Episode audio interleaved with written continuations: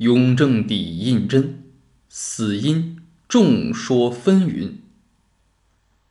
胤禛于雍正十三年（公元一七三五年）八月二十三日子时，在圆明园猝然去世。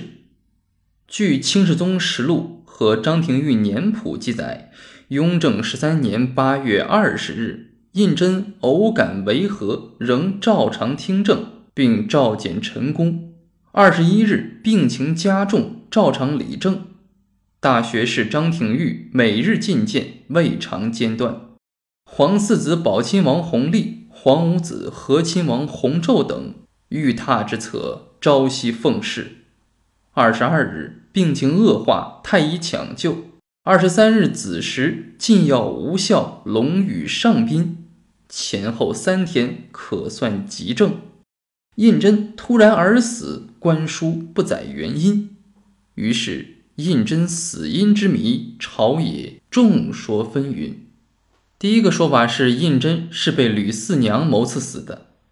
拜官野史如《清宫十三朝》《清宫遗文》等书都有雍正遇刺身亡之文。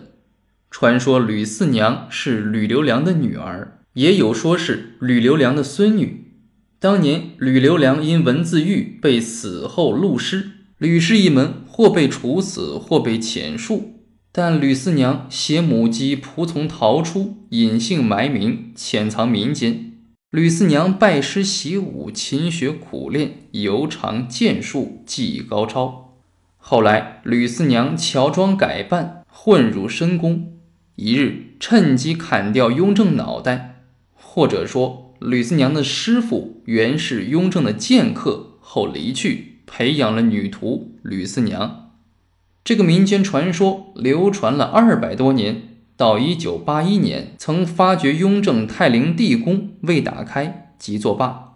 但民间传言雍正棺材已经打开，雍正的遗体有尸身而无尸首，想以此证明胤禛之头是被吕四娘砍掉的。这些传说都是无中生有，纯属野史异闻。学者认为，吕留良之案，吕氏一门男女老幼俱已严禁，不能逃逸，就连吕留良父子坟墓都加以监视，吕女不可能逃脱。所以，吕四娘行刺雍正说实属子虚乌有，绝不可信。第二个说法是，胤禛是被宫女缢死的。柴鄂在《梵天录从录》记载，传说雍正九年，宫女伙同太监吴守义，霍成似胤禛熟睡，用绳一杀，弃将绝，被救活。这个译文其实源自明世宗嘉靖皇帝的真实故事。明嘉靖二十一年，宫女杨金英等四弟熟睡，以祖义帝相，误为死劫，得不绝。同伙张宫女害怕，跑去报告了方皇后。皇后赶到，解伯祖，地气绝，命召太医许申急救。《明史·许申传》中记载，申即调郡药下之，辰时下药，未时忽作声，去紫血数升，遂能言，又数剂而愈。事后将杨金英等宫女折死。也就是凌迟处死。显然，雍正帝与嘉靖帝的庙号都是世宗。这个清世宗雍正被宫女缢杀的故事，完全是明世宗嘉靖被宫女勒缢故事的翻版。所以，宫女一勒雍正说实属移花接木、张冠李戴。第三个说法是，胤禛是被曹雪芹和竹香玉合谋毒死的。据说《红楼梦》的作者曹雪芹有个恋人叫竹香玉，是林黛玉的原型。竹香玉后来被雍正霸占，成为皇后。曹雪芹想念恋人，就找了一个差事混入宫中，与竹香玉合谋，用丹药将雍正毒死。这是编造的故事，纯属无稽之谈。第四个说法是，胤禛是服丹药中毒而死的。胤禛在雍正七年得了一场大病，大臣说皇上下颌偶有些微疙瘩，是什么病说不清楚。胤禛曾向心腹密臣发出谕旨，要他们推荐良医道士。可留心访问，有内外科好医生与深达修养性命之人，或道士，或讲经之儒士、俗家，一面奏文，一面着人优待送至京城，正有用处。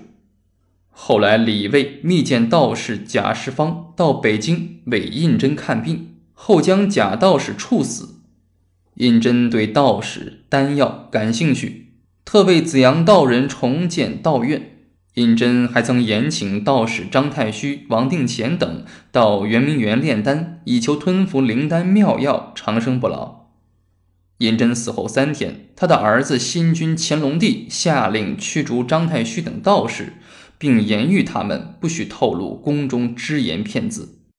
乾隆帝对圆明园中道士的严厉态度，可能同其父使道士烧炼的丹药致死有关。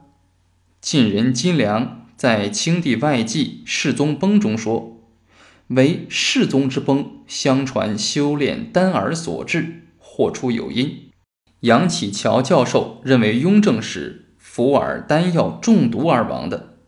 有学者则认为此说颇有合于情理之处，然而究属推论，未可称为定验，或谓这类公为秘事，要确证论定，难得过硬资料。第五个说法是胤禛是患中风而死的，郑天挺先生认为雍正是中风死去的，这个重要论断需要史料证明。雍正皇帝死因是个历史之谜。雍正皇帝自从登上皇位就传闻不断，甚至他的死也显得扑朔迷离。雍正的一生留给人们许多话题，也留给研究者许多课题。他死之后，其子弘历继位，就是有名的乾隆皇帝。